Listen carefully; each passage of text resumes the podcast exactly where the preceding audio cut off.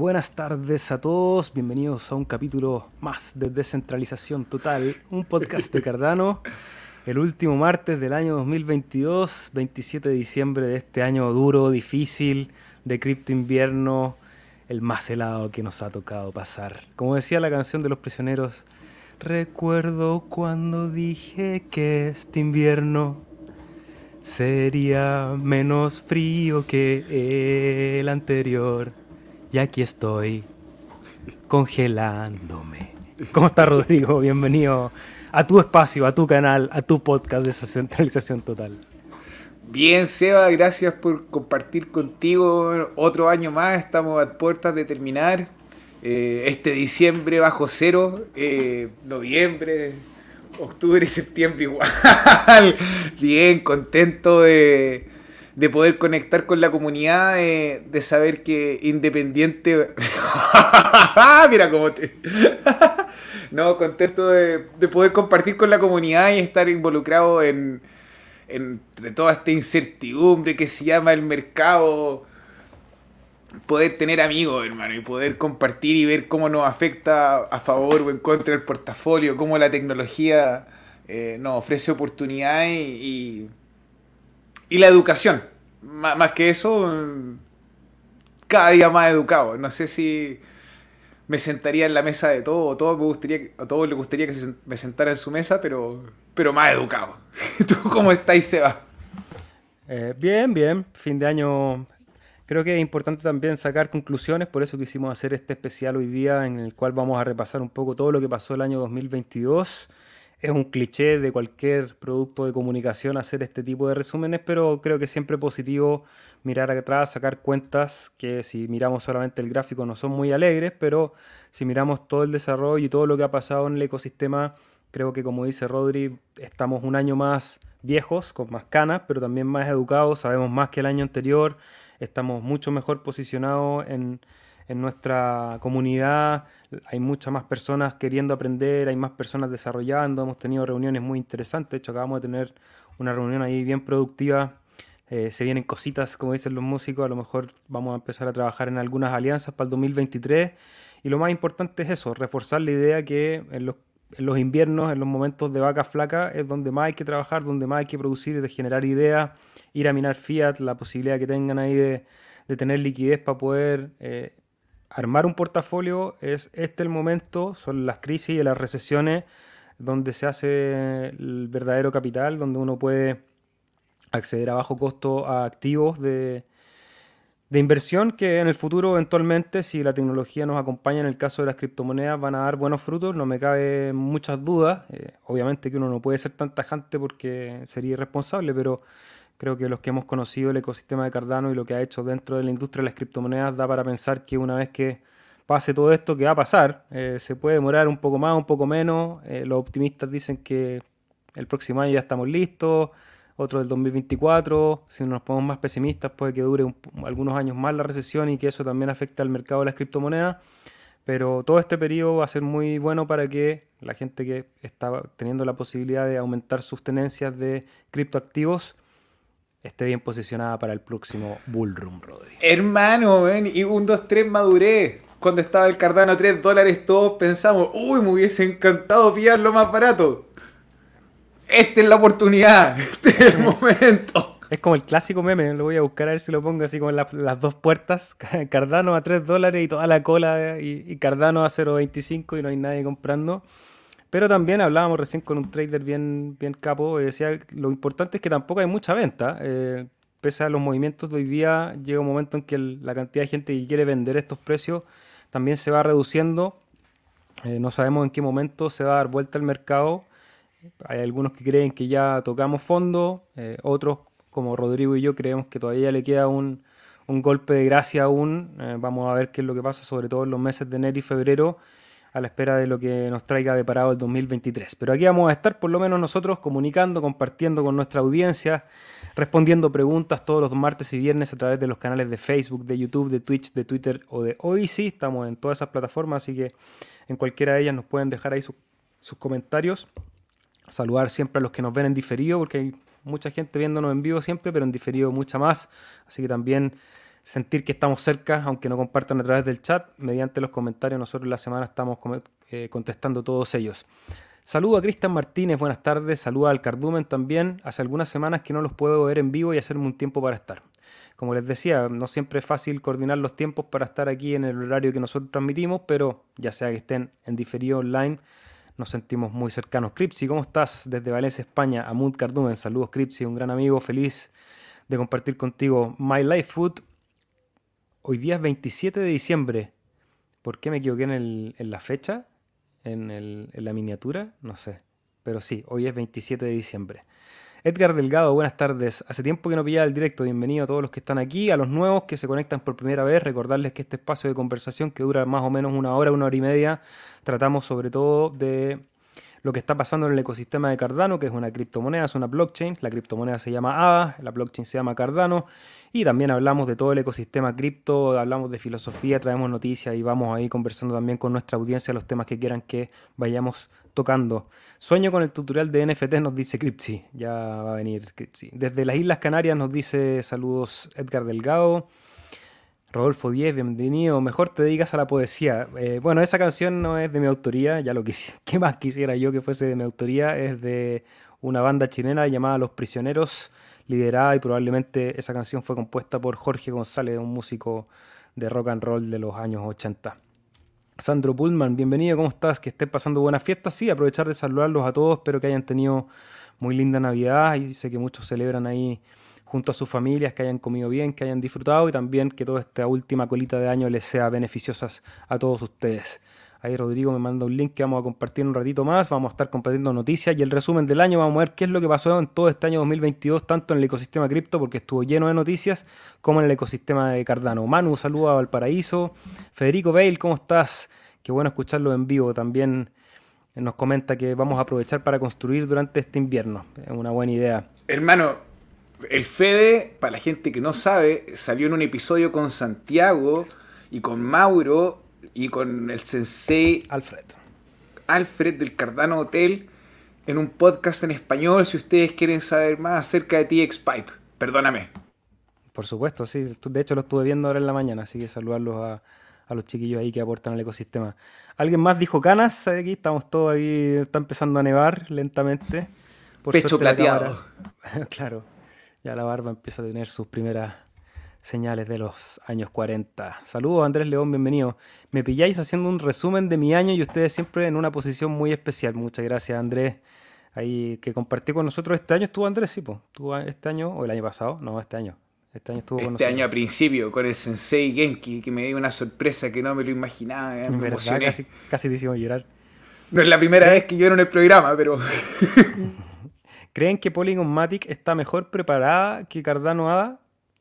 Ah, mira, ahí yo al Seba le compartí un link que son los requisitos para ser un validador en Polygon. Eh, a pesar de que Polygon tiene buenas características por estar desarrollada por casi la misma gente que desarrolla Ethereum y considerar eh, las falencias de la Layer 1, yo pienso que el simple hecho de que necesites una autorización para ser un validador Ah, lo convierte ya en, otra categoría. Puede ser un producto blockchain, puede ser un producto blockchain. Ahora, ¿está mejor posicionado o está mejor preparado que Cardano? I don't know, my friend. I don't know. Yo sí lo sé, creo que no está mejor preparado que Cardano. En este momento puede cambiar obviamente esa percepción. Polygon es del 2019, ¿no? Eh, creo que nace la red de Polygon. Puedo estar equivocado, pero 2019. Son tres años de desarrollo, en Cardano hay cinco, hay una comunidad construida bien potente, eh, hay una visión, hay trabajo en varias áreas que creo que en este momento, y no, me quiero sacar la camiseta, que de hecho nunca me la pongo, Rodrigo, para los podcasts. Hoy día me tocó ir a terreno, entonces andaba con camisa, pero debería hacer mis transmisiones con mi camiseta de Cardano, camiseta puesta. Pero hoy día sin camiseta creo que en este momento eh, hay una diferencia importante en, en cuanto a la preparación que hay para afrontar los desafíos futuros que eso pueda cambiar, no me cabe ninguna duda. Espero que no, que espero que, y lo que uno ve es que en Cardano hay fuerza constructiva bien potente. Acá refugiados resistiendo el crudo y tormentazo cripto invierno, sí, estamos todos igual. Saludos a Nenio, bienvenido. Leoncio Cirilo, saludos amigos desde Pelotille Web Village, con la firme esperanza de que pronto saldremos del ambiente sub y con la certeza que Cardano lidere el próximo Bullroom. Sí, es una posibilidad alta. Y en el fondo Individuo Digital, hoy sí quiero agradecer a mi primo Javier que está ahí viéndonos porque me hizo un regalo, el mejor regalo que he recibido yo creo que en una Navidad, que no lo puedo lucir porque me falta la clásica estantería que tienen atrás todos los youtubers, pero mira lo que me regaló. Es una lamparita que cambia de colores, no se ve mucho con, el. Ahí, ponte la más cerca de la cara, hermano. Oye, qué lindo, weón. Yo, mira, yo quiero a mis primos, pero yo quisiera un primo así. Sí, genial. Ahí, de hecho, siempre no conversamos esta Navidad. Si me estás escuchando, Javier, algo que se me olvidó dentro de la, de la pregunta que me hiciste. Creo que la mejor inversión es en educación y Javier ahí es programador también, así que creo que programar es, una de las inversiones que uno puede hacer y donde hay hartas oportunidades. Así que gracias por este regalo ahí, el logo de Individuo Digital High Tech. Ya vamos a preparar una estantería acá atrás para poder lucir eso y, algún día poner el, loguito del YouTube, la placa. Nos falta mucho, sí, todavía, así que suscríbanse si quieren que algún día, en algunos años, tengamos la plaquita de YouTube. Saludos a Lucía, bienvenida. ¿Dónde sugieren comprar? Ah, chicos. Em, Lucía, tú estás en Paraguay, si me acuerdo bien. Eh, KuCoin, Binance, son alternativas que tienes para poder comprar con tarjeta de crédito. Eh, creo que en Paraguay está Buda también, que ahí podría entrar a tu banco, mover en USDC y pasar a, a los exchanges antes mencionados. De todas formas, si tú vas al sitio de CoinGecko, abajo dice Markets y vas a poder ver un listado de todos los exchanges donde se está eh, vendiendo ADA en este minuto. Mira, ahí Edgar nos aporta la conversación recién con Polygon, que Polygon se llevó dos de los proyectos grandes de Solana, antes que Cardano. Eh, sí, está, bien, que les vaya cagar. O sea, pero se fueron porque les pasaron plata, no se fueron porque ah, dijeron, oye, me gustó la tecnología. sí, qué, qué, extraño, ¿eh?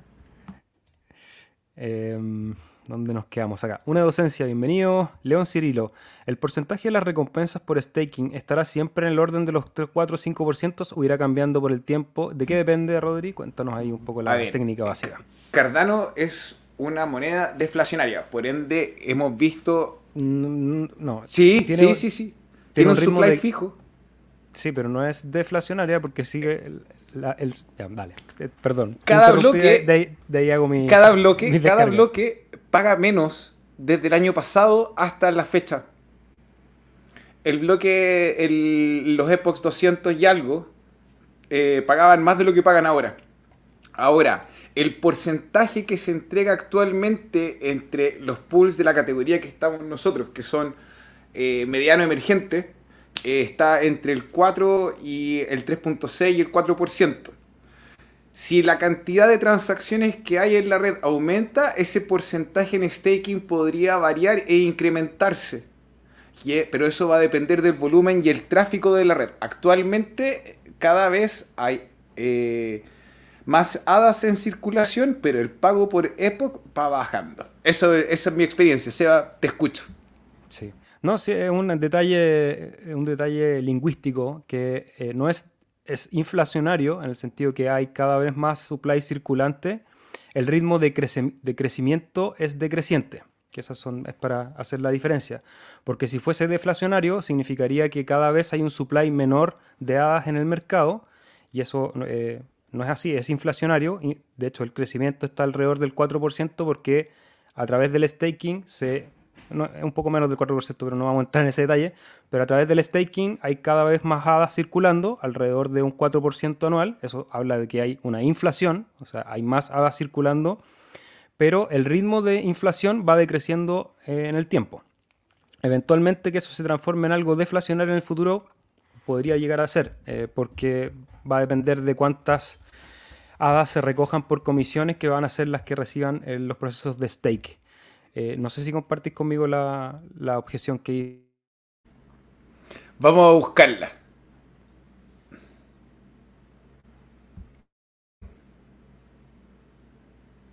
Eh, pongan ahí en los comentarios cuál es el que se quedó pegado, porque yo no sé si soy yo o el Seba, por favor.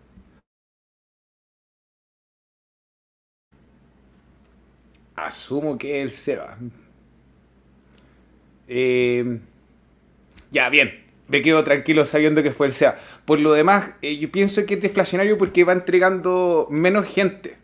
Hay más gente participando, por ende las recompensas son menores. Como te decía, hay va a haber un balance en razón a que la cantidad de hadas que se transen den para alimentar los rewards.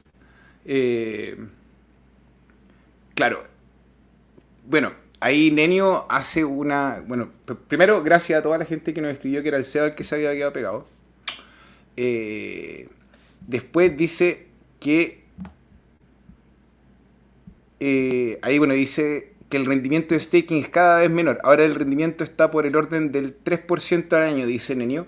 Eh, por lo que yo he visto y experimentado, del 3.6 hasta el 4.5 y qué sé yo, nosotros estamos ahí en la lucha, hemos avanzado y estamos en el 3.98, 3.91, eh, por la última vez que miré en el Sea Explorer. Eh, yo pienso que es deflacionaria. Déjenos ahí en sus comentarios abajo qué es lo que piensan ustedes, si es que es inflacionaria o deflacionaria. Obviamente lo que dice el, el SEBA eh, es cierto, si fuese deflacionaria serían menos tokens en circulación, pero tiene un, tiene eh, un número fijo. Y sobre ese número fijo van decreciendo las recompensas. Eh, ¿Qué más? Bueno. Bueno, ahí Sandro nos dice que si nadie transa no hay bloques. Efectivamente, una docencia nos dice que tarea para la casa, inflacionaria o deflacionaria. Eh, bueno, independiente lo que haya ocurrido. A ver, ¿quién escribió ahí?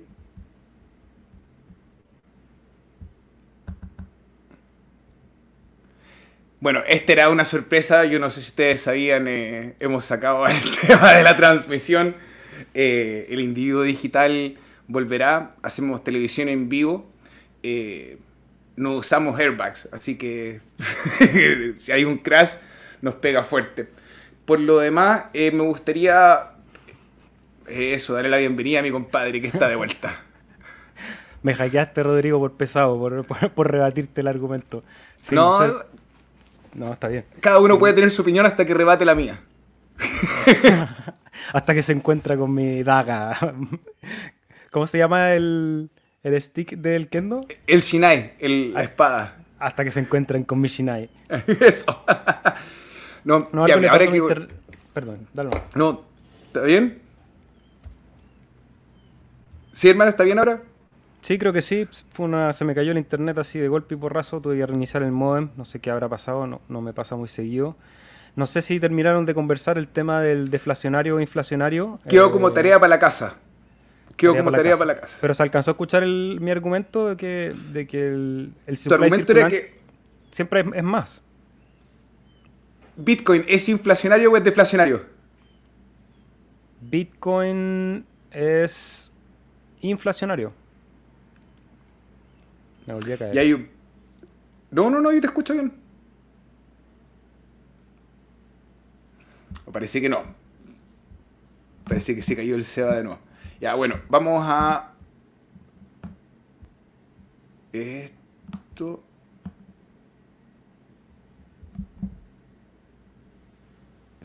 Vamos a pasar entonces a el lado de las noticias. Ya, independiente de que el Sebas haya caído o no, este año, el 2022, eh, no estuvo ajeno a estos eventos grandes eh, y podríamos partir con las tragedias.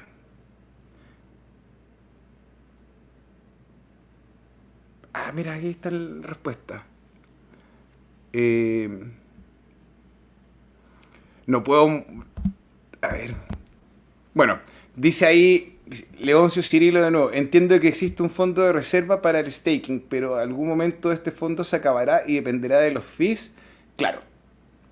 Eventualmente este time lock que hay, esta bóveda con los hadas guardados, contempla hasta el 2100 y algo, 2140. Eh, y de ahí vendría a alimentarse, o mientras tanto el tiempo pasa, se alimenta con las recompensas. Y Cristian Martínez nos responde que Ethereum es inflacionario porque siempre está generando más monedas. A lo que Nenio responde, según el Staking Rewards, el rendimiento de edad ajustado por inflación es negativo menos 0,14.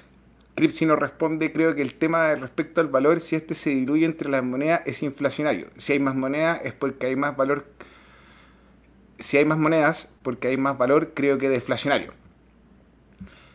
Entonces, dice, dice Sandro, yo estoy ahora con Cosmos, que siempre fue un proyecto que lo veo ganador y es inflacionario, pero en unos años llegará a una fase que se revertirá para ser deflacionario. Yo he escuchado a harta gente con una opinión bien positiva de Cosmos y que estaba aprovechando ahora eh,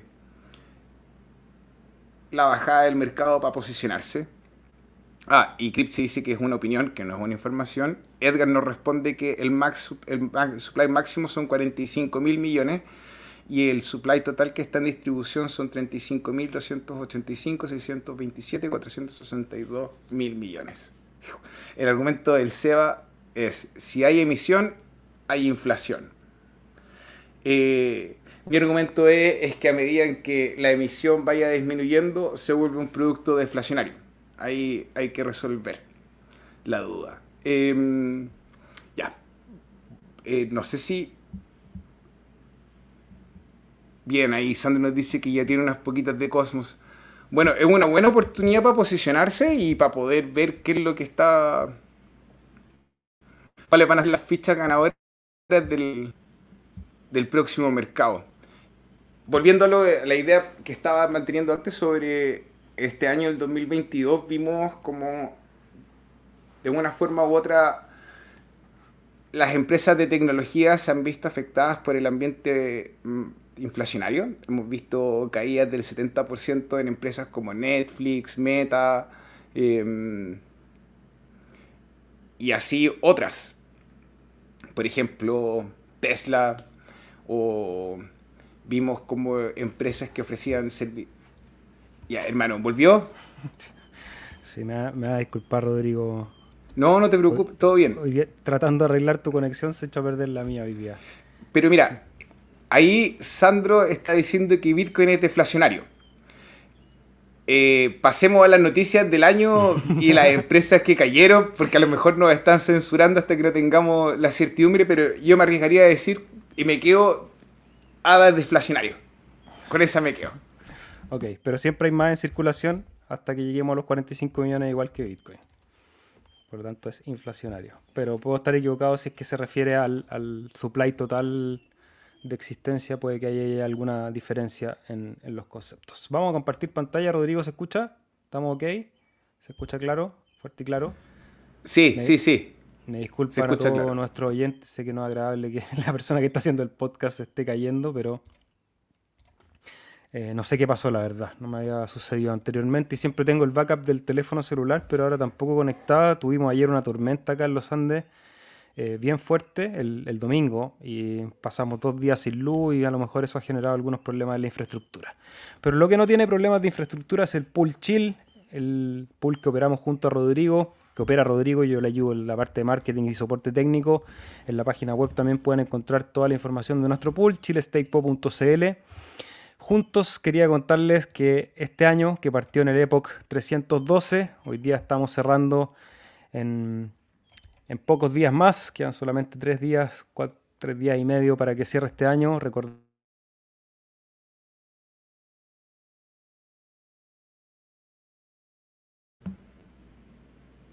Parece que se cayó mi compadre de nuevo.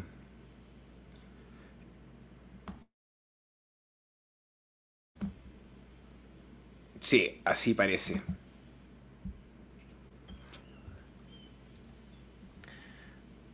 No quiere, la cosa, Rodri. No, tranquilo, hermano. Vamos con las manos arriba, haciendo la genkidama para que tu conexión no se caiga. Puro poder. Es bien extraño, ya. Vamos a ir rápido. Te voy dejando las pantallas porque, bueno, quería comentarles que el año comenzó en el Epoch 312 y en, eso, en ese tiempo teníamos 2.56 millones de delegados, teníamos 609 delegantes y hoy en día hicimos un casi por dos en este año. Tenemos 5.17 millones de delegados y llegando casi a los 1000 delegantes que pueden verlo aquí en el sitio de Pool PM. Así que muy felices de este camino que hemos hecho juntos durante este año, que ha sido difícil en cuanto al mercado, pero a nivel de proyecto y lo que hemos construido con la comunidad y el Pool Chill.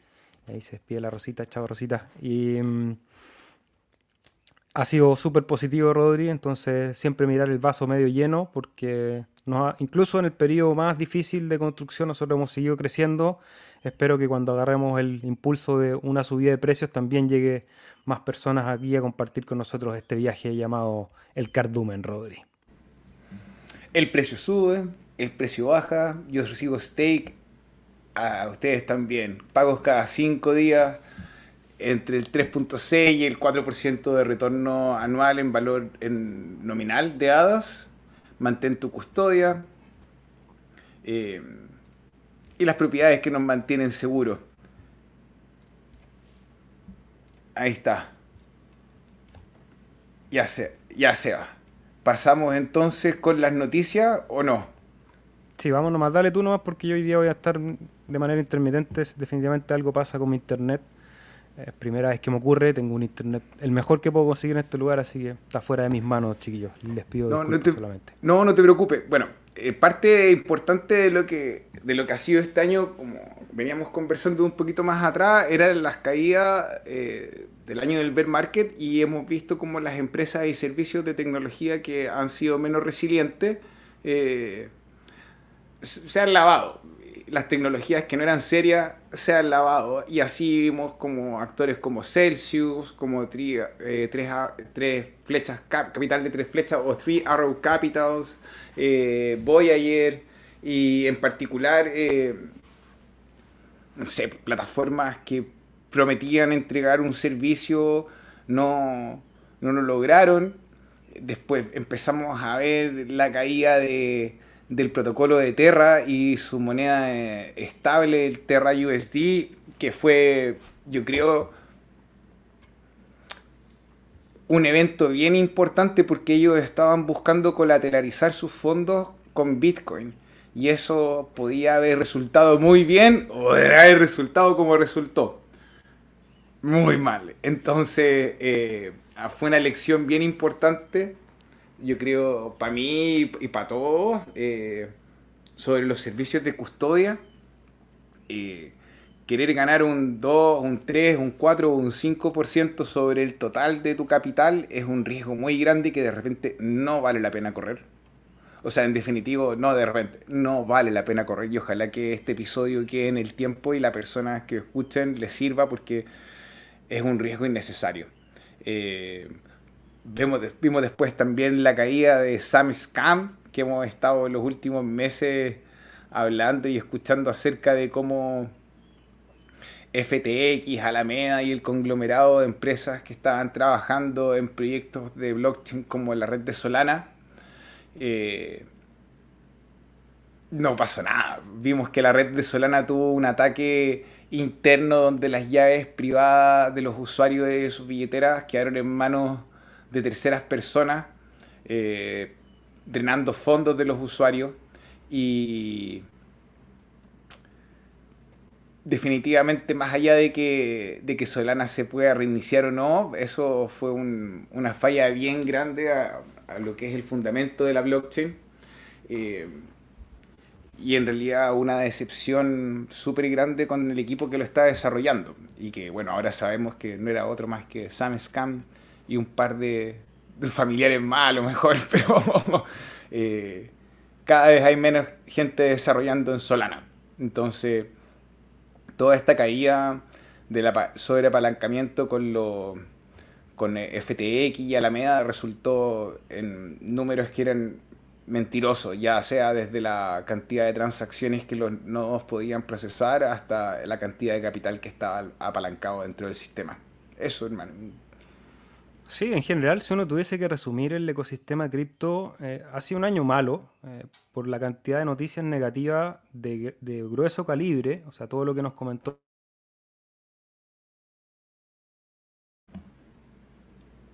Mira cómo nos censuran. Elon Musk, ¿dónde estás?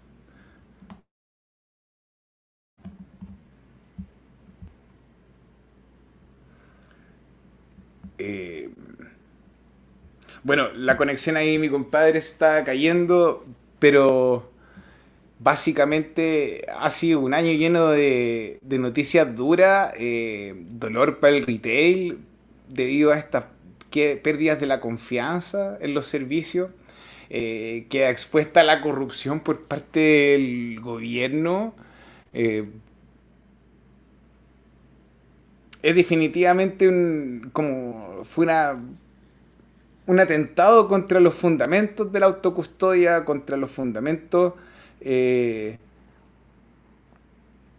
de lo que es el blockchain en sí. Entonces, eh, es una pena ver que mucha gente, incluyéndome, yo confié en los servicios y hago mea culpa y haber hablado, promocionado lo que estaba haciendo el superdotado del Alex Mashinsky, una falla. Entonces, conclusión, para hacerlo corto, preciso y conciso, el fundamento está ahí por algo. Y es súper bueno entenderlo y no correr el riesgo. Hay mucha gente que entra a la blockchain o a este mundo de la inversión con la idea de ser un trader o un analista de mercado. Y, está bien, es un bonito sueño, es una bonita iniciativa, pero requiere de un montón de estudio y disciplina. No es algo que se dé eh, así como así por seguir a alguien o ver unas señales, porque hay tanto detrás que, que no se puede ver en un gráfico. Entonces, eh, mi sugerencia, en base a mi experiencia y mi dolor, y que no creo que sea diferente al de ustedes porque compartimos el mercado, eh, aprendan los fundamentales, aprendan a entender en qué parte de la tecnología nos encontramos como blockchain, eh, qué son las redes distribuidas, cuáles son los problemas que deben resolver las, las redes distribuidas. Hay mucha gente que, que toma la palabra descentralización y va y explaya sobre cómo todos los problemas del mundo podrían resolverse descentralizando sistemas sin entender cómo funciona una red. No es que yo sea un experto, estoy lejos de serlo. Pero estoy aprendiendo y en esa curva de aprendizaje me he dado cuenta que hay ciertas capacidades técnicas que tiene la tecnología, hay ciertas capacidades de lo que es a futuro realizable y de lo que se puede hacer ahora y eso no te lo entrega un gráfico. Entonces, como la mejor forma de tener resultados es poder entender eh, qué es lo que ocurre detrás, qué es lo que te están ofreciendo. No es porque hagan un toque en un RC20 y tengan una página en, eh, no sé, un WordPress, sea la panacea o sea lo mejor de la tecnología. Entonces hay que aprender a aprender como dice Sandro. Y, ahí, por ejemplo, David Ara nos dice, yo técnicamente después de lo visto de, después de lo visto debajo de la alfombra de FTX era necesario eh, era necesario el 2022, el investor ha visto claramente not your keys, not your coins. Eh, Rodri, aparentemente la SEC va a poner más atención a las stablecoins y no les gustan las monedas algorítmicas. ¿Puede la SEC afectar de alguna manera eh, JET? Es una buena pregunta. Por lo que tengo entendido, Coti, que es la empresa que emite JET, está en Europa. Por ende, no sé si la regulación norteamericana vendría a afectar. Probablemente eh, sí tienen contemplado eh, el marco regulatorio y de hecho por eso en un principio las personas que iban a poder comprar y participar de Shen, que es la moneda colateralizada con la cual se va a respetar el valor de JET, del dólar, eh, estaba reservado con KYC. Querían como hacer un, un poquito, un poquito más restrictivo hacer el compliance, estar de acuerdo como con las leyes. Y resulta que todo eso se preguntó a la comunidad y la comunidad decidió que cualquiera podía acceder a Shen. Por ende, dudo que estén faltando a la ley y por ende me, preocuparía más, me enfocaría más en revisar si es que efectivamente están en Europa eh, y cómo lo afecta ahí. Ahora, el euro digital eh, es netamente un puntapié importante en lo que es la transformación, así que eh, eso yo creo que nos va a dar claridad el movimiento de la SEC. Eh, sobre todo porque tienden a copiar las regulaciones de un lado a otro. Seba, está, me quedé la pregunta del Cristian Martínez, que no, no sé si lo alcanzáis a ver tu hermano en el chat, que dice que la SEC va a poner eso. Respondí recién, no sé qué piensas tú. Eh, nada, estoy medio distraído intentando resolver el tema de mi conexión. Eh, ahí aprovechar de conversar, porque bueno, tengo hartas cosas preparadas. Te vendo Movistar. Eh, no tengo una empresa que me ha funcionado bastante bien. Es una fibra de de un giga efectivamente es, grande. Alguien preguntaba, voy a aprovechar de contestar, creo que fue Sandro, preguntaba por la, la calidad del internet, cómo funcionan las redes. Eh, funcionan súper bien. Yo dentro de los países que he estado creo que es uno de los países con mejores conectividad. En general, tanto la red de, telefonía móvil como la de cableado, ADSL y de fibra es bastante superior a los, a los lugares en que yo he tenido la posibilidad de visitar.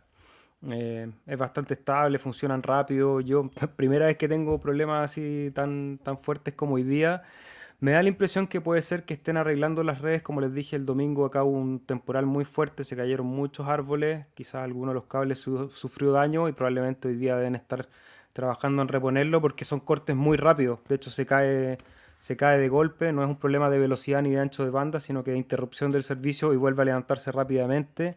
Así que bueno, reinicié el modem, reinicié el computador, les pido disculpas y vamos a tratar de terminar de la mejor manera este podcast.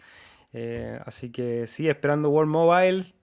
Bueno, no hay ninguna conexión que sea infalible, siempre es bueno tener un backup. Yo en general el backup lo tengo en mi teléfono celular con el cual me comparto internet y funciona bien.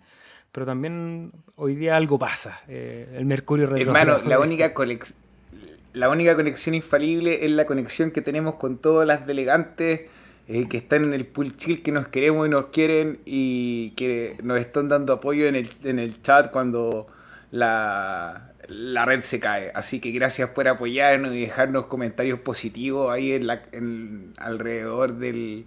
Bueno, la gente que no está viendo en vivo no sabe, pero hay una caja de comentarios que están pasando en vivo y la gente es buena onda, así que gracias por acompañarnos. Ahí nos hacen otras preguntas en el chat. ¿Quién Vamos a ver si podemos seguir con la presentación. Si es que no se vuelva a caer, porque estábamos hablando bueno, del cripto invierno y todas esas noticias que le han pegado fuerte. Queríamos compartir este, lo voy a dejar en la descripción. Agradecer a Crypto News Flash, porque no sé si es de ellos, de hecho, parece que es de, otro sitio. Bloomberg. De Bloomberg. O Bloomberg. o Bloomberg. Eh, hicieron una infografía bien interesante que pone el precio desde enero, haciendo un resumen de todas las noticias hasta diciembre y como comentaba antes de caerme una vez más, creo que ha sido un año negativo, hay que ser bien claro en eso, por la cantidad de noticias eh, que hablan de la, de la, cantidad de malos actores que está involucrada en el ecosistema criptográfico. El hackeo de Wormhole, la multa BlockFi por parte de la SEC, el hackeo a Ronin, que es una de las redes que funcionaba en, el juego Axie, de Axie Infinity, el colapso de Terra allí por mayo, después el, el llamado Gemini, SEC empieza a investigar a Binance, que es algo que todavía no se resuelve. Al parecer se ha quitado un poco el foot de la posible caída de Binance. Hay que estar atento de todas maneras. Eh, Coinbase recortó el 18% de su staff. Hackeo al bridge de Horizon. Voyager Digital eh, declara la bancarrota. Celsius declara la bancarrota. MicroStrategy deja el cargo de CEO. Eh, perdón, Michael Saylor, que era el CEO de MicroStrategy, deja su cargo ahí por agosto. Eh, renuncia el, CEO de Alameda. Seguimos con el hack de Withermoot. Kraken, el Kraken's Powell drop CEO role. Y bueno, lo último que ya Rodrigo hablaba de la caída de FTX, de BlockFi y el arresto de, de Samuel, el banquero frito, ahí en las Bahamas. Entonces, no es, un, no es un año para festejar, es un año para sacar conclusiones un año para entender de que el hecho de tener una herramienta descentralizada no nos hace ajenos al mal uso ni a la llegada de actores maliciosos. Eso nos incluye a nosotros como ecosistema criptográfico en Cardano. Y el llamado es a estar atento, a sacar lecciones precisamente de todo esto, porque si uno ve, y aquí nos vamos a poner la camiseta de nuevo, porque yo hice también un pequeño hicimos junto a Rodri eh, un pequeño roadmap de, de las cosas que han pasado en Cardano en este año y tenemos la suerte, eh, o sea, no es la suerte, tenemos el orgullo de decir que no tenemos eh, noticias al nivel de gravedad que hay en el resto del ecosistema cripto, em, más allá de un poco ciertas afecciones que ocurrieron con, con el hackeo de uno de los puentes que conectaba eh, algunos de los proyectos que conectan con Cardano, pero dentro del ecosistema ha sido un año bastante positivo en cuanto al desarrollo de la tecnología el aumento del bloque, que es algo que empezó a pasar a finales del año pasado y a, principios de este, cuando ya se estaba preparando un poco la cancha para poder sacar el hardware de Basil, que permite que la red sea cada vez más programable. Han, habido continuas mejoras de eso. Los proyectos Catalyst, que este año tuvimos tres iteraciones del proyecto de Catalyst, que es un proyecto de financiamiento colectivo que parte, partió por allá en febrero con el Fondo 7, Fondo 7, Fondo 8 y Fondo 9. Fueron durante este año, se entregaron alrededor de 25 millones de dólares en financiamiento a diferentes proyectos, algunos que ya han tenido muy buenos resultados, otros que no tanto, también hay que decirlo. Entonces, hay un, hay un fomento al desarrollo en el ecosistema de Cardano que me parece bien positivo. Nosotros hicimos participación en el fondo 7 y en el fondo 9. Eh, intentamos ahí trabajar el primero en una idea de un documental que relatara las historias que están detrás del desarrollo del ecosistema de Cardano, tanto de la parte digital, pero también aquellas cosas que están ocurriendo en el mundo real, fuera de lo digital, y que sabemos que Cardano ha hecho ahí un gran trabajo en, en llegar con esta idea del RealFi, en que estamos armando un sistema financiero, pero ese sistema financiero, lo ideal es que trascienda la capa digital y que pueda servir como apoyo a las personas que tienen negocios, personas que tienen fundaciones, personas que están tratando de hacer algo por el mundo. Lo veíamos el día viernes con la conversación que teníamos con los amigos de Mitril de generar un sistema de recompensas para el cuidado del medio ambiente, lo que hace el Pool White, que es generar un, esquema de incentivos para poder llegar con comida a lugares donde los niños no tienen alimentación apropiada. Eh, tuvimos alguna vez, ya no me acuerdo de todos los proyectos que han pasado por este podcast, pero los chiquillos que estaban ahí haciendo trabajos que relacionaban los NFTs con el cuidado del medio ambiente a través del, retiro de petróleo de ciertos derrames petroleros. Eh, una serie de iniciativas que gracias al proyecto Catalyst van avanzando, eh, así que es muy positivo. Si queréis me interrumpí en cualquier momento, Rodri, para ir comentando, yo voy a ir pasando por, la, por los hitos, porque también un hito importante fue lo que hizo Milcómeda con la primera experiencia de de interconexión con otras redes a través del puente de, con el Ethereum, Ethereum Virtual Machine eh, y generar un puente con otras redes, que es algo que me parece un hito que pasó, pasa piola, digamos, pero cuando pensamos en una interconexión de blockchains, creo que es interesante lo que está pasando. Además, un equipo que constantemente ha generado financiamiento a través de Catalyst y ha propuesto herramientas para que los demás desarrolladores vayan construyendo sobre esta red, ¿cierto?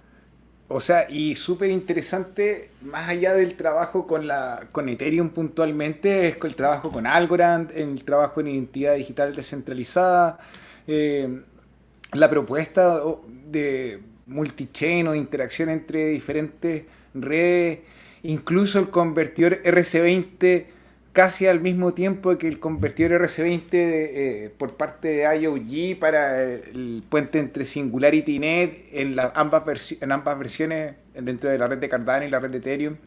Eh, es un trabajo interesante. Aún así, por ejemplo, los, los nodos de Milcomeda se encuentran en manos de los SPOs de la red de Cardano, un grupo seleccionado eh, que se dio ahí por Discord la invitación y estamos atentos a cuando se abra para que nosotros también podamos participar de, de la experiencia de Milcomeda y servirle a todos. El, el trabajo que ha avanzado también con la identidad digital en el gobierno de Etiopía a través del Ministerio de Educación primero eh, y posteriormente esto que me compartió Rodrigo hoy día en el trabajo de la identidad digital. Es uno de los temas que no se habla muy fuerte en, el ecosistema cripto en general. Los que estamos Cardano sabemos que sí hay un, trabajo importante porque creo que es una de las claves. Y Charles siempre lo menciona, que si tenemos esta idea de bancarizar a los no bancarizados, que un poco el eslogan es la bajada del proyecto de Cardano a través del RealFi, es importante generar un sistema de identidad que permita a las personas tener un, una suerte de, hoja de vida, de hoja de ruta para poder interactuar con un sistema financiero. Obviamente que necesitamos historiales de crédito, historiales de deuda para poder verificar la fiabilidad que tiene un individuo en particular dentro de esa red. Sabemos la desconfianza que nos generan las estructuras de identidad de los gobiernos centralizados El caso que yo siempre menciono como, como argumento es que en Chile la licitación pública que adjudicó todo el aparataje técnico para, para emitir las identidades es de un gobierno extranjero. Eh, entonces, ¿cuál es la, soberanía que tiene en este caso un Estado, que ya es una estructura de control, si es que tiene un proveedor externo, no tiene la manera de asegurar la confiabilidad de esos datos, la la seguridad de esos datos que no van a viajar a otras partes o que no se está haciendo lucro con ellos. Entonces, tener un sistema de identidad descentralizado creo que es un desafío grande, pero es un desafío súper necesario. Entonces, los avances que han habido durante este año también en, Etiopía me parecen bastante plausibles. Eh, vamos a ver qué pasa, porque el otro día conversamos, alguien preguntaba qué es lo que ha pasado y no teníamos noticias desde octubre. Bueno, tampoco es tanto tiempo, pero en este ecosistema que avanza tan rápido como dice tu meme, Rodríguez. Te quedaste sin. Está muteado. Perdóname, el tiempo, el tiempo pasa muy rápido y es interesante ver que en Etiopía, haciendo un poquito más de investigación, eh, la idea de la identidad o de la soberanía digital existe desde la época del 90. El 2015 como que se firma un memorándum con IOHK para el producto Atala, pero en Etiopía hay varias empresas compitiendo por este servicio. De hecho, incluso hay una empresa china que se llama Faida, que es un competidor directo. Y la propuesta de Cardano, eh, que hemos conversado con la escuela, eh, viene a responder no tan solo la identidad digital, sino que la infraestructura para sostener esta identidad digital. Entonces, eh, poco a poco no tan solo el proyecto de Cardano, sino que también el proyecto de World Mobile, que viene a sostener la infraestructura para que las telecomunicaciones puedan ocurrir en lugares donde no está la infraestructura, eh, vienen a tomar un rol más protagonista. Yo esperaría a terminar el año, bueno, ya quedan cuatro días, pero probablemente en los, primeros, los primeros dos meses o, a marzo veamos ya cómo se cerró el año eh, escolar en Etiopía y cómo fueron los resultados del onboarding de los estudiantes.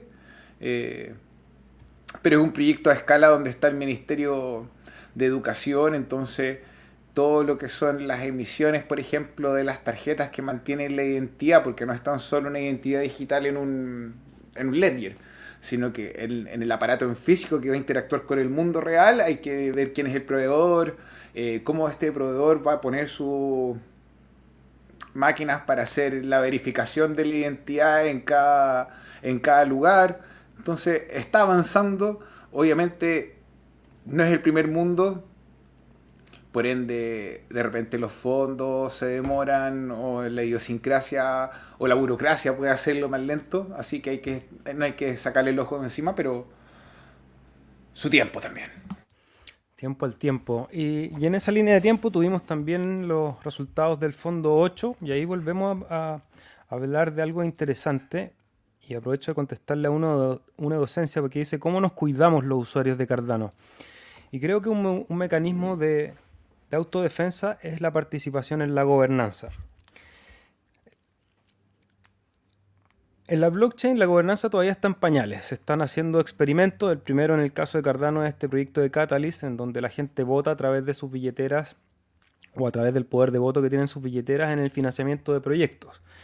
Hace algunas semanas ya comentábamos que con las nuevas implementaciones del SIP 1684 o 94, ya no me acuerdo bien el nombre, podríamos tener ya también la posibilidad de generar sistemas de votación dentro de la capa 1, dentro de la cadena de bloques. Ahora, lo importante más allá de la técnica, porque la técnica ya ha ido avanzando, de hecho hay proyectos como Drip, Drops, como MinSwap, que tienen procesos de gobernanza dentro de sus proyectos, incluso los han incorporado dentro de la cadena, es, la, es fomentar la participación. Entonces, ¿cómo nos cuidamos los usuarios de Cardano? Es participando, creo que eso es fundamental, en cualquiera de las áreas, participando ya desde un chat, en una conversación, para estar atento a qué es lo que pasa en, una, en el desarrollo, ya es una participación y es un cuidado porque después tú vas a poder contarle a otro, decirle, oye, esto está pasando en esta red o ten cuidado con este scam, eh, cosas que constantemente pasan por lo menos en nuestras redes sociales. Si esas redes sociales siguen creciendo, las comunidades siguen creciendo, las personas están más protegidas ante cualquier ataque. El conocernos, el empezar a trabajar juntos, en generar redes de confianza para poder identificar rápidamente cuando entran estos agentes negativos a los, a los sistemas, porque va a ocurrir. O sea, en, en Cardano, así como en cualquier otra criptomoneda, hay guita. Y cuando hay guita va a haber gente que no tiene pudor, no tiene mucho escrúpulo para poder venir a farmear el sistema de cualquier manera. Ahora, nosotros tenemos un sistema que tiene un sistema de recompensas para aquellos que proponen valor, que ofrecen valor a la red. Entonces, está bien diseñado para restringir un poco el espacio para aquellos actores maliciosos. Pero los actores maliciosos han llegado y van a seguir llegando. ¿Cómo nos cuidamos? Participando en la gobernanza. Creo que eso es clave. Es algo que es muy difícil. Yo no sé bien cómo abordar esa discusión porque es un problema que tenemos en el mundo tridimensional. O sea, una de las crisis de gobernanza que tenemos en el mundo contemporáneo creo que es la disidia que tiene el ciudadano de a pie con los sistemas de gobernanza. Hay una desconexión total entre las estructuras de poder y el ciudadano de a pie. Y es porque, bueno, hay, una doble lectura. Obviamente que como los, círculos de poder están infestados por, por malos actores, ellos han generado mecanismos para alejar a la gente de esos de esos círculos de poder. Entonces, el ciudadano de a es alejado de las juntas de vecinos, de las organizaciones, de los clubes, de los colegios de profesionales, de los, de los eh, equipos de concejales, de la, de la política al final. Que no significa simplemente ser diputado o senador de una república, sino que cualquier estructura que genere la interacción con otras partes de la institución es ya ser política. Entonces, las personas están desconectadas de esa política Ahora, creo que nosotros estamos arrastrando el mismo problema a la blockchain. Creíamos tener una cierta respuesta al tener un sistema de votación más seguro, pero el tener un sistema de votación más seguro no nos asegura que la gente tenga ganas de participar en estos procesos de gobernanza. Y lo hemos podido ver. Entonces, la discusión va y lo, vemos a través del fondo de Catalyst. Nosotros, con nuestro pequeño canal de difusión, les decimos, hoy está abierto el fondo de Catalyst, vayan, voten. Sabemos que muchos de ustedes lo hacen, pero también sabemos que muchos no, porque también quizás no está el incentivo necesario para poder hacerlo. Entonces, creo que esa es una manera de cuidarnos y este año ha sido un proceso de ir aprendiendo. Creo que el año pasado descubrimos Catalyst, eh, por lo menos hablo desde mi experiencia personal, y fue como, wow, tenemos realmente aquí un potencial para trabajar gobernanza, para trabajar financiamiento, eh, se estaban desarrollando problemas. Este año, como todas esas malas noticias, fue, chuta, tenemos muchas cosas que arreglar en Catalyst, con la cual nosotros nos podemos hacer cargo es hablarles de esto, comentarles para poder ver juntos, porque la idea es que ustedes también nos aporten en, esta idea de cómo hacemos que la gente participe, presentando proyectos, votando por supuesto, eh, metiéndose al, al, circle de Catalyst eh, como advisors, no sé, hay muchas alternativas, Rodri, para poder interactuar con esto alrededor del mundo hemos visto que la gente se siente con un poquito de apatía hacia la política. ¿Será esto por diseño o será casualidad? De todas maneras, las herramientas que nos permiten participar con, menores costos y de manera más fácil están cada al alcance de la mano. Yo creo que eh, naciones alrededor del mundo no todas cuentan con la infraestructura para poder desarrollar la democracia líquida o siquiera pensar en ella. Eh, entonces, eh, puede decir que de repente uno piense que va dando ah, pasos muy chiquititos y que va viendo el futuro en braille, como con los ojos cerrados y, ah, tocando con la mano para donde avanza, pero eh, es un problema de la civilización y es un problema que nos acompaña hace mucho tiempo, entonces, eh, nada, la participación y como dijo el Capitán Planeta, el poder es tuyo. Y aquí, Rodri, está la votación precisamente del Catalyst Circle. Alguien preguntaba la votación de Hosky. A ese nivel estamos de, la, educación que tenemos de, cómo participar en la gobernanza, porque sí, Hosky participó, era un, actor muy conocido en el ecosistema. Salió segundo, de hecho, primero salió Melanie Duhon. Em, vamos ahí a abrir el perfil de Melanie. Pero ya está, la votación que sí son Drip Drops se cerró hace una semana atrás, salieron los cinco participantes y si alguno de ustedes quiere saber en particular cuáles eran los objetivos de cada uno de ellos, como ven en la pantalla, dripdrops.io, eh, vote y ahí en, en, los primeros cinco van a poder ver en el GitHub en inglés esta, eh, esta descripción de cuáles son sus planes. Eh, mira, yo puse este sitio, porque creo que una de las maneras de, involucrarse también es ir auditando qué es lo que pasa en la red. Porque hay que pensar que esta red, eh, si bien tiene actores que son más fuertes que otros, si creemos que pueda transformarse en una red realmente descentralizada, es la invitación a que todos participemos en algún área. Y una de esas es la auditoría, por ejemplo. Yo hoy día trabajando, buscando la información que vamos a compartir con ustedes, veía el fondo 7, en el, perdón, en el fondo 8. Bueno, nosotros en el 7 postulamos el documental, no salimos financiados, y en el fondo 8 apareció un documental muy parecido a lo que queríamos hacer, que se llama Documental Sudamérica, de hecho, que no habían algunos miembros sudamericanos, pero en general era un proyecto que venía de Estados Unidos y que se adjudicó 60 mil dólares y dije, uy, ¿qué habrá pasado con ese proyecto? Sería entretenido ir a ver qué pasa. Y fui a la página de, los creadores y de momento no hay nada. De hecho, le voy a mandar un correo aquí al, contacto para saber en qué estado está ese proyecto. Pues nos, interesaría aportar o por último a lo mejor de entregar difusión. Creo que es una idea interesante de que se vaya documentando audiovisualmente el proceso.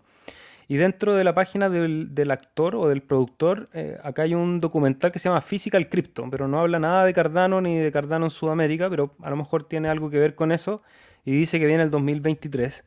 Pero es toda la información que tengo de un proyecto que se adjudicó 60 mil dólares. Entonces, eh, yo por lo menos cumplo con hacer mi rol de, hice una pequeña auditoría, vi un proyecto que me interesaba que funcionara, al cual se le entregaron 60 mil dólares y seis meses después voy a internet y busco en todas partes y un teaser por lo menos. O sea, nosotros para postular solamente ya hemos hecho dos teasers eh, y por lo, es, una demostración de que uno dice, tengo ganas de trabajar, tengo ganas de avanzar. Ya sabemos que el, mercado ha estado malo para todos, a lo mejor ellos cometieron el, error de mantener su financiamiento de nada, por lo tanto lo que ellos en ese momento eran 60 mil dólares, hoy día, seis meses después, a lo mejor son 20 mil y a lo mejor no les alcanza para hacer, pero bueno, por último, eh, demostrar un acto de fe y hacer algún producto, hacer un afiche, hacer algo que uno diga, ah, ok, se está trabajando en esa propuesta que fue financiada, Rodri, o estoy siendo muy quisquilloso.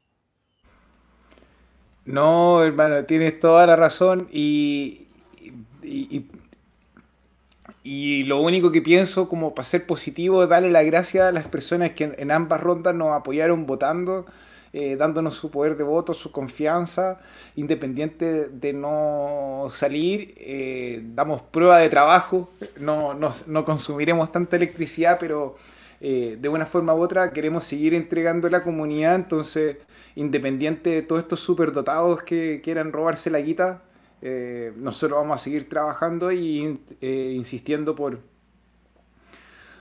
porque nos toca a nosotros poder entregarle a usted de vuelta lo que nos han permitido a nosotros ganar con el ecosistema Cardano. Eso, hermano. Mira, Daniel pregunta por un tutorial para hacer un nodo de Bitcoin en Lightning Network. Sí, es, un, tutorial que tengo dentro de los miles de pendientes, pero está ahí. De hecho, lo tengo ganas de hacer. Tenía un notebook específico para poder mostrar ahí cómo se hace. Ahora, eh, es hoy día eh, hay herramientas que lo hacen elemental. Puedes usar... Ay, ¿Cómo se llama el software? Ahora se me olvidó el nombre. Pero hay un software que es plug and play. Lo instalas, lo actualizas, le aprietas play, pones tu dirección y ya con eso estás corriendo un nodo de Bitcoin con Lightning Network. Ya me voy a acordar el nombre para hacerlo.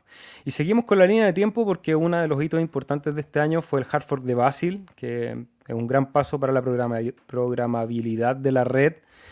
No estuvo exento de problemas y de teleserie porque apareció Charles en un momento diciendo que ya estaba listo, después otros dijeron que no, oye, para, todavía no está listo, tenemos que revisarlo. Entre medio se cayó la testnet, eh, hubo mucha incertidumbre en ese momento, por suerte esa incertidumbre se fue borrando porque la actualización eh, salió de manera limpia, impecable técnicamente, se tuvo que dejar uno o dos zip eh, detrás de la actualización, pero el resto, por lo menos Rodri, tú que estás ahí más cercano a la operación de la red, la red cada día funciona más rápido, cada día funciona mejor, cada vez hay más scripts funcionando, cada vez más, más proyectos andando en la red. Y esto fue un ejercicio claro de que Charles podrá ser un miembro querido por la red, podrá ser el CEO de IOG, pero los operadores de pool, si no actualizamos, no pasa nada. Entonces, eso fue a mostrar la descentralización de una forma u otra, quizás no en su cara más amigable, porque los comentarios trajeron repercusiones como en la prensa cripto que no nos trata, no nos trata bien de por sí. entonces aprovecharon esta oportunidad y en vez de ponerse unos guantes delicados, nos pusieron unos guantes de box y nos dieron, no, que Cardano tenía fallas, que aquí, que allá. No mames, güey. La testnet se echó a perder, pero para eso era. Ahora gracias a eso tenemos dos testnet, dos de redes de prueba. y tenemos claro que si no estamos conformes con cómo está el nodo hecho o si encontramos fallas en el nodo, no vamos a actualizar. Ahora, ¿cuándo habíais visto tú eso antes? Sí, pues son pasos que se dan hacia la descentralización. Eh, vamos a buscar que eso siga ocurriendo. Nosotros, por suerte, tenemos ese pequeño poder de voto en la red a través del pool y también la comunidad que está detrás entregando información, más allá de lo que nosotros entregamos a ustedes, también es lo que ustedes constantemente están entregando como información de vuelta, entonces se produce esa, esa retroalimentación que es bien positiva. Ahí eh, Sandro me ayudó, es Umbrel el, el nombre del, de ese software, Daniel Goizueta. Eh, simplemente lo instalas en tu dispositivo y ya estás corriendo un, nodo de Lightning Network. No tiene mayor dificultad. Obviamente hay que configurarlo ahí si es que quieres mayor especificidad pero si eres un usuario amateur, digamos, o novato, bajas el programa, lo instalas, pones tu billetera y ya estás corriendo un nodo de Bitcoin. Si no me equivoco es sin H Umbrel, pero puedo estar equivocado, no sé.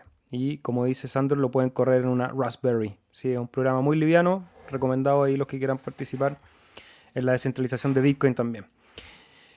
Y bueno, aquí está el informe que nos entregaba Input Output sobre los cambios que se generaron a través del hardware de Basil eh, con la versión de Bluetooth 2.0, el ZIP 33, el 31, el 32. ¿Qué te hace pensar, Rodri, el próximo año ya con estas actualizaciones andando? ¿Qué, qué esperarías ver para, para las próximas desarrollos o las próximas iteraciones de las mejoras de la red?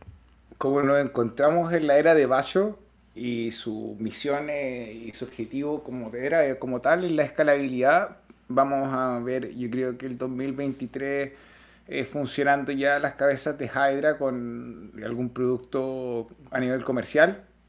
Y creo que eso va a ser una buena carta de presentación, más no la única herramienta de escalabilidad. Vamos a ver a Mamba, que es esta sidechain de EVM que tiene IOG preparada. Está Midnight, y que ha provocado como harto revuelo la idea de tener una blockchain que trabaje con la privacidad y, se sabe poco más allá de los papers que están, por ejemplo, como Cachina, que es el de los contratos inteligentes privados.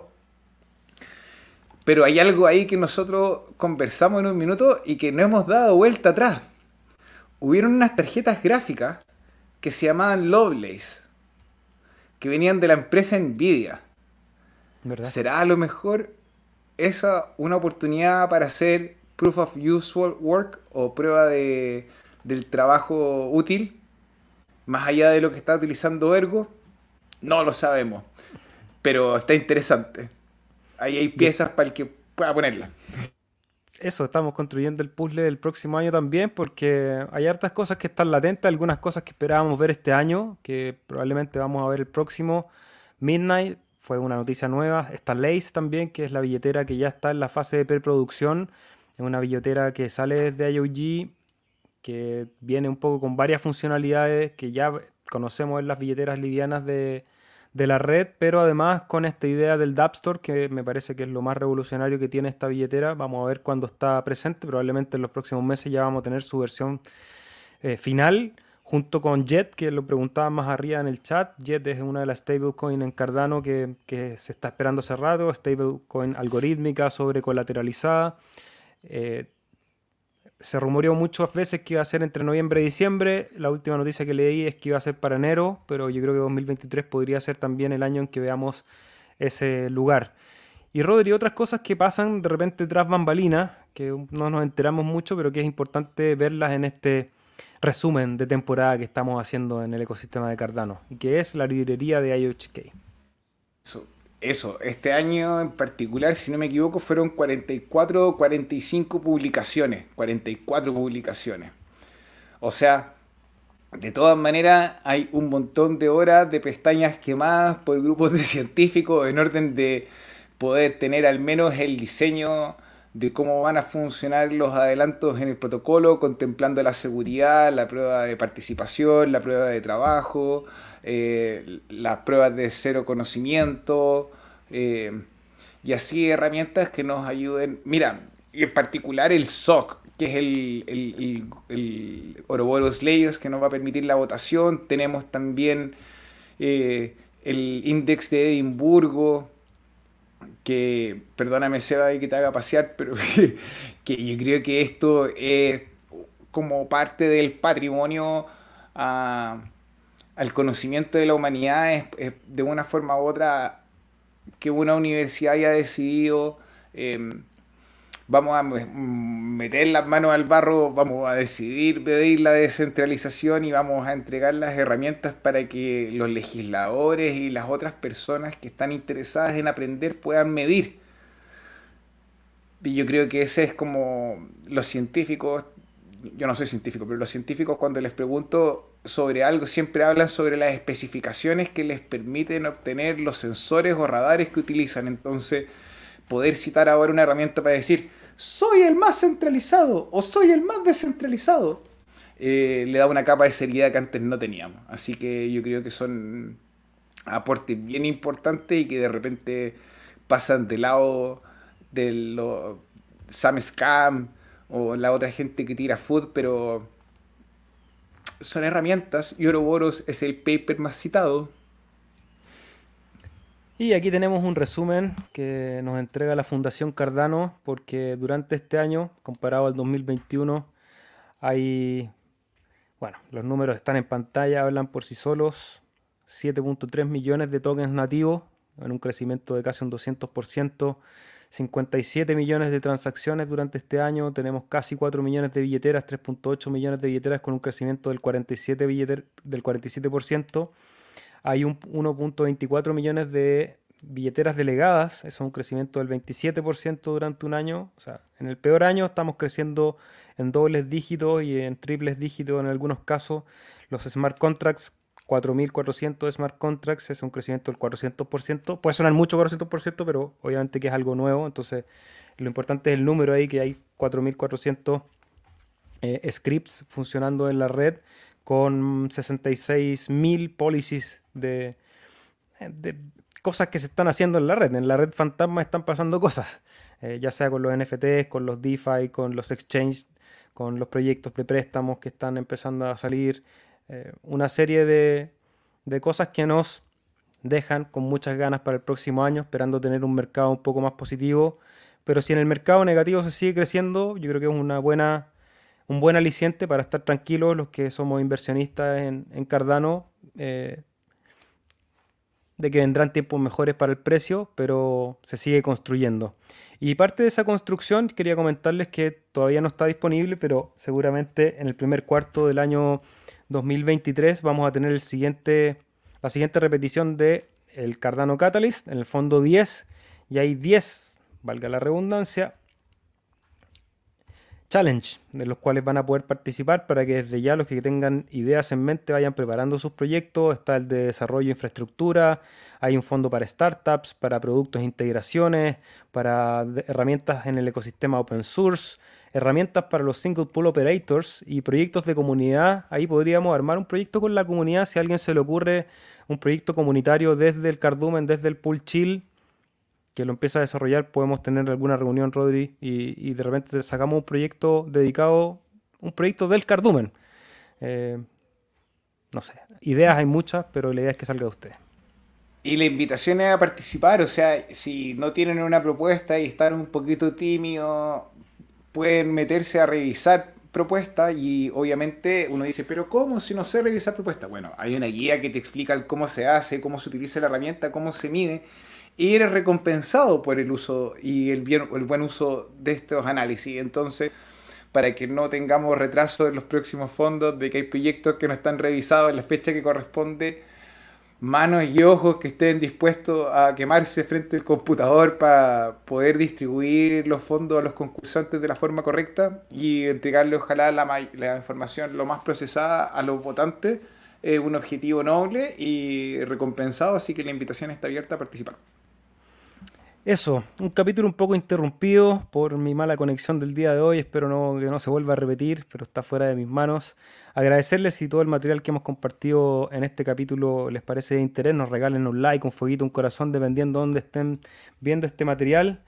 Y vamos a poner, bueno, el gráfico para cerrar este resumen del año, vamos a poner que nos muestre el gráfico del año, lo echamos un poquito para atrás y ha sido un año de caídas. Empezamos por allá en enero el, precio de 1.4, ya habíamos empezado a caer, habíamos dejado atrás el máximo histórico, dijimos, bueno, sí, correspondía caer porque había sido muy fuerte la subida hasta los 3.4 y estábamos bastante contentos con el precio de 1.4, incluso tuvimos una pequeña subida ahí a mediados de enero que nos devolvió a los 1.6 y de ahí ha sido chapuzón tras chapuzón tras chapuzón comiéndose toda la liquidez alcista que había en el camino a la baja. Ya la volatilidad a partir de, mayo, junio ha empezado a descender, ya hemos entrado a una zona ya más de acumulación, pero que sigue dándonos mínimos cada vez más bajos. Así que vamos a estar atentos. Mira ahí, vamos a sacar ese scalping, a ver si sale. Eh, tenemos marcada acá la siguiente zona de soporte en los 0.19 dólares. ¿ya? Si el mercado sigue poniéndose negativo y Bitcoin eh, va perdiendo soportes, que todavía no los ha perdido, está ahí luchando contra soportes. Ya empieza a haber un pequeño, por lo menos esa es mi percepción, un cierto cambio en la psicología del mercado. Eh, hay un poquito más de tranquilidad lo que ocurrió el mes pasado, sobre todo, o a principios de este mes. Eh, de hecho, hay muchos ya que empiezan a hablar del fondo del mercado. Yo sería muy cauteloso al leer eso. Creo que estamos entrando recién en una recesión a la escala global. El escenario macroeconómico no se ve muy bueno, entonces no me extrañaría que Bitcoin fuera a visitar los siguientes soportes que tiene en la zona de los 15.000 y posteriormente de los 13.000. Y si eso llega a ocurrir, a nuestro amigo Ada, a nuestra amiga Ada, nuestro amigo Cardano, seguramente nos va a llevar a visitar ese nivel del 0.19. Ahora, ha bajado la volatilidad, parece que ya no hay más eh, fuerza vendedora, sobre todo. La gente no encuentra interesante vender estos precios, por lo tanto Vamos a ver qué pasa durante los primeros meses del próximo año, Rodri. ¿Tú qué crees que va a pasar el próximo año? ¿Vamos a ver ahí quizá algún bullroom que nos permita soñar? ¿O vamos a seguir un camino a los infiernos? Eh, pensando en la experiencia del bear market anterior, desde su mínimo eh, había llegado dos o tres veces, había aumentado su precio dos o tres veces. De los 0.02 llegó al 0.01, 0.08 a lo largo de ese año. Entonces, obviamente, ahora que tenemos la red con más servicios, con el sistema de staking descentralizado, con dApps eh, y con un ecosistema que está emergente, probablemente no estemos ajenos a la volatilidad y tengamos un enero bajo cero, pero, pero probablemente eh, tengan oportunidades de hacer scalping o de acumular si baja ahora o no creo que se vaya a cero, no me quiero casar con un número porque no lo sé y creo que como una deducción súper importante es que cada uno tiene un pie de tamaño diferente, o sea, cada uno tiene diferentes necesidades, diferentes números, diferentes estrategias y es importante más que seguir una narrativa, es pensar en un plan propio y tener disciplina. Yo sé que suena súper fácil, eh, cómo decirlo, pero no lo es. Eh, requiere de harta, eh, ¿cómo se dice? harta disociación entre la emoción, la euforia y lo que es, posible. entonces, nada, si no agarraste el Cardano antes y lo viste a los 3 dólares y lo compraste a los 2 y sigue emparejando el precio y sigue bajando, y tienes la oportunidad de hacerlo, es un buen momento. Pero en, términos, técnicos, en términos técnicos de acción de precio, seguimos teniendo mínimos cada vez más bajos, seguimos teniendo máximos cada vez más bajos. La tendencia no ha cambiado, pese a que algunos quieran hacerla cambiar. Eh, no hay que ser un genio del análisis técnico, uno podría poner muchas herramientas aquí para leer el gráfico. De hecho, recién tenía la Smart Money que estuvimos trabajando con Rave anteriormente pero la acción de precio, por lo menos, es bastante rotunda. Tenemos mínimos más bajos, máximos más bajos, la tendencia es a la baja. Hasta que eso no cambie, que ojalá cambie, pero hasta que eso no cambie, tenemos que pensar en que la tendencia sigue siendo bajista.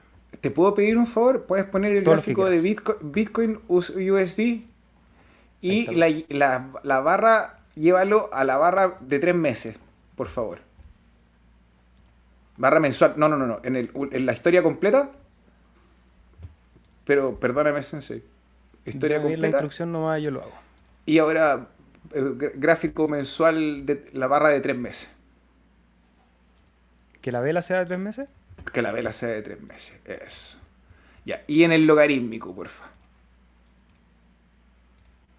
Ay, mi perro. Ya, entonces ahí sí, pues, gracias Sensei. Si hemos visto en los ciclos anteriores, de repente tenemos tres, cuatro velas de, de tres meses a la baja. Eh, son media moradas en el gráfico, si están acostumbradas a las rojas, no se preocupen. Estamos todos acostumbrados a ver velas rojas en este minuto, pero ya debiese estar actuando como ha actuado en otras veces y seguir con la tendencia al alza. Si hay una resistencia que se genera en el tope del ciclo anterior que atraviesa las primeras barras, eso sea, ahí una diagonal, una diagonal. Ya, eso desde el ATH del ciclo anterior haz una diagonal que, y cruza hasta los 7000. Eso mismo. Que en el peor de los casos, no lo creo, pero siendo bien justo, no tengo por qué pensar de que siempre estoy en lo correcto. Así que si, ese podría, por ejemplo, ser un escenario de retestear eh, en una bajada, pues la forma en la que tiene. Eh, pensando en la tesis que he tenido de principio de año, la media móvil de los, cuatro, de los 400 eh, sigue estando en los 13.980 o los 14.000 dólares. Eh, y aún no llegamos ahí. Si llegase a los 14.000 dólares sería la resistencia que marca el techo del SEBA, que tiene ahí en amarillo. 13.800 creo que está en, tu gráfico, hermano. Y que coincide con la M400. Claro. Yo como, siempre a mí me gusta analizar el gráfico es ir, ir de a poco, ir, soporte a soporte y resistencia a resistencia. En este caso la siguiente fuerte que yo veo en, la bajada es la de los 13.800, que se me confluyen ahí un par de indicadores. Así que, bueno, vamos a ver cómo reacciona esa. Si es que la llega, si es que llega a tomar ese camino. Y de ahí, bueno, hay que seguir buscando soporte hacia abajo. Ahora, se va más osado todavía, ponte unas barras del año, porfa. Cada barra un año. Mira, gente en su casa, la maravilla. Usualmente es una barra. ¿Y esas son velas normales o las velas Helsky? Normales. Normales. Eh, probablemente este es uno de los años donde hemos caído menos en comparación con los otros años. Vamos a ver cómo se comporta este 2023. No compren las narrativas uno no siempre va hacia arriba, uno no siempre va hacia abajo, y en la subida hay pullbacks y en la bajada hay retroceso. Vamos adelante. Vamos adelante y saludamos a todos los que compartieron hoy día con nosotros. Un capítulo un poco raro como fue este año. Este año fue complejo, este capítulo también, porque como fue el resumen del año, nos pegamos hartas caídas y pero bajo el agua. claro, bajo el agua. Pero acompañándonos siempre, vamos a estar aquí el siguiente Bullroom. Vamos a estar aquí el siguiente invierno compartiendo con ustedes cada día martes y viernes en los canales de Individuo Digital y Chile State Po. Si quieren estar atentos ahí, suscríbanse al canal, pónganle los recordatorios para que les avise, agradecerles el like, el fueguito, el corazón y saludarlos a todos, a David, My Life Food, una docencia, Sandro, Manuel Ravena y mi viejo que estaba viendo, David y todos los que compartieron con nosotros el día de hoy. Nos vemos el viernes.